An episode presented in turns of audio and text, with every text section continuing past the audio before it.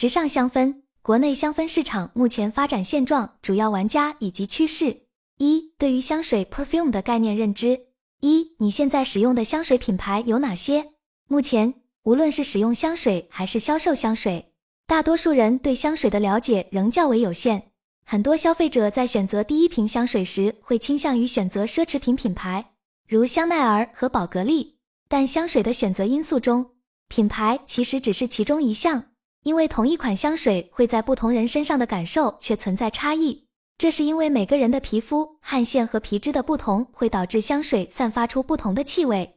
虽然中东人的香水被称为东方调，但并不能替代中国人的喜好，因为西方人的体味较重，而香水最初在欧洲是为了掩盖体味而产生的，而中国人用香更偏爱优雅和儒雅的气质，因此国外生产的香水并不一定适合中国人的体质和喜好。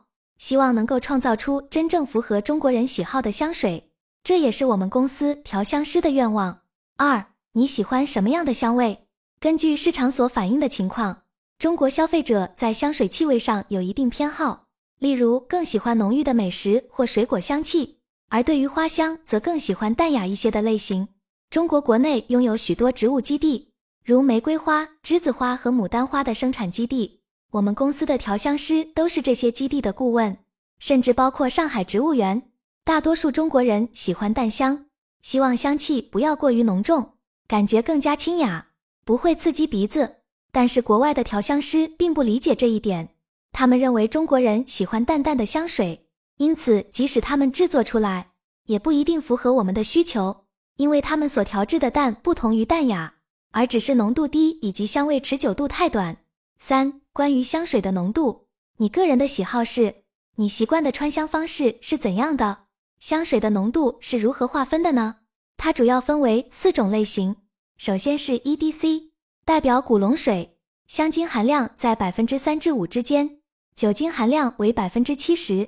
其次是 EDT 淡香水，香精含量在百分之五至十之间，目前是中国主流的香水浓度。第三种是 EDP 浓香水。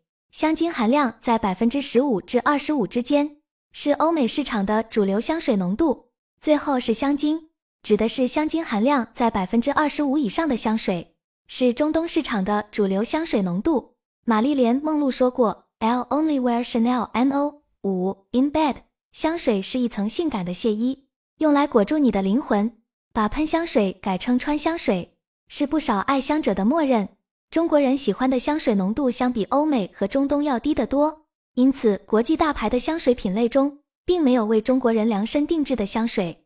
国际上所称的东方调实际上是中东人喜欢的香精。中东人喜欢的味道非常浓重，充满了辛辣、香料和温暖等元素。而我们目前要追求的东方调实际上是远东，是真正属于中国人的东方华夏香调。因此。我们需要不断探索和发展适合中国人口味的香水。四，你喜欢什么香调？大家知道香水都有哪些香调吗？目前是分为古龙调、富奇调、西普调和东方调，每重香调都有不同的区别。古龙亦称科龙，由法文和德文翻译而来。古龙调突出柑橘类果香，有明显的新鲜清爽感，是所有香水的鼻祖香型，也是世界上最著名的香水香型。如果大家不懂区分，基本闻起来有柑橘的香水，你说是古龙水，不会错的。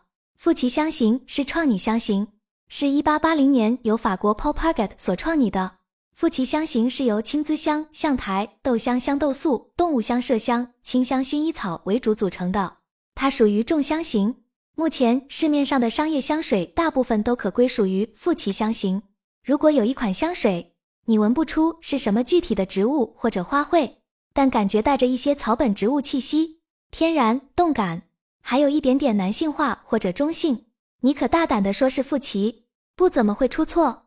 西普调，西普的名称起源于素心兰香水，是从十二世纪开始到现在的经典香型之一，是一款无论男士女士都喜爱的香型。素心兰并不是一种真实的花卉品种。而是花香气息极重的非花香香韵香型，所以西普就成了经典女用香水的代表香型。如果你闻到花香香水，但不怎么清爽，很可能是西普东方调。东方香型主要反映东方中东民族在宗教或祭祀活动时的香气。燃熏具有木香、高香、琥珀香的物质，所散发出的庄严、文雅、温暖、浓重的香气韵调。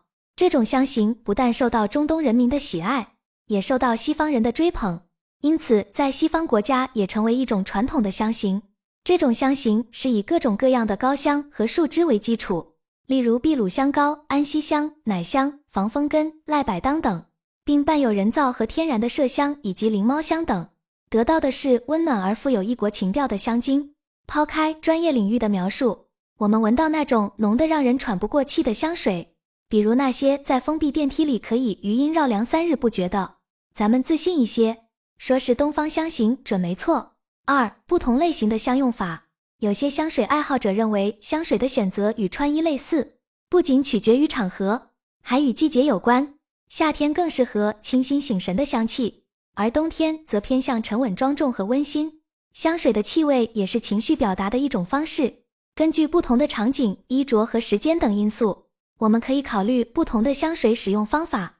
对于性感浪漫的香水，最好在清洗身体后略微风干，将香水喷洒于身体各处脉搏跳动的位置，如手腕、耳后、颈后、膝后等。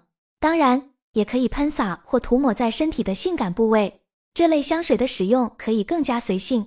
只要能够吸引人，就算成功。清新淡雅的香水通常留香时间较短，因此可以在衣物上大面积喷洒，但不要过量，因为衣物和肌肤的特性不同，无法将香水的内涵完全释放出来。可以将衣物放在香水雾化区的面积较大的地方喷洒两次，然后在身体的脉搏跳动处轻轻喷洒。对于品鉴型沙龙香水，使用这类香水首先是为了取悦自己的嗅觉。沙龙香水很少呈现性香调，除了祖马龙，建议先使用试香纸来感受香气的渐变层次，然后用手腕的皮肤体验香水与肌肤的触感和气息。如果要将沙龙香水外出使用，可以喷洒在手腕和膝盖等部位，注意不要大面积喷洒，以免给他人带来嗅觉上的干扰。随着嗅觉经济的兴起，国货香氛领域在近两年迎来了大爆发，不仅香水。家居香氛、香膏和香氛各护类产品也备受瞩目。然而，在这个热门消费趋势下，产品同质化问题逐渐浮现，千篇一律的造型和香调也引起了审美疲劳。香水行业中的同质化现象是不可忽视的。为了应对这一问题，我们公司着力提高产品质量。我们注重使用天然香料，尽管它们很少，因为大部分香水都是合成香料。此外，我们还将香型应用于空香、香水、香氛蜡烛、洗发水、沐浴露、洗面奶、润肤露、洗衣液和洗手液等产品中。我们的香水留香时间通常可达到八小时，而这对于淡香水来说是非常困难的。我们认为，如果每种产品使用不同的香型，将导致香味混乱，这对于那些对香氛有要求的消费者来说是个遗憾。因此，我们提供私人定制服务。并且还有成品可供选择。如果你对香水感兴趣，可以关注我们的公众号“决议”。我们即将在六月推出十款新香水，其中有四款的价格将超过一千元，其余六款可能在五百至六百元左右。目前我们已经推出了四款香水，价格约为三百九十八元。我们致力于提供多样化的香氛产品，以满足消费者的需求。三、对于香水在时尚业中的发展看法。一、时尚业与香水的关联性如何？越来越多的中国年轻人表示自己每天都使用香水，他们通过香气来展示个性、表达态度。而根据市场研究咨询公司英敏特统计，在中国香水市场，国际企业占据主导地位，其中包括 LVMH、香奈儿、欧莱雅、科蒂和雅诗兰黛等知名品牌。时尚品牌如 YSL、圣罗兰美妆、阿玛尼美妆、兰蔻、华伦天奴、梅森马吉拉等品牌也都拥有代表各自人设的香水产品。二、品牌定制香氛是否有必要？除了香水，年轻消费者对于室内香氛、洗护香氛都有了更细化的需求。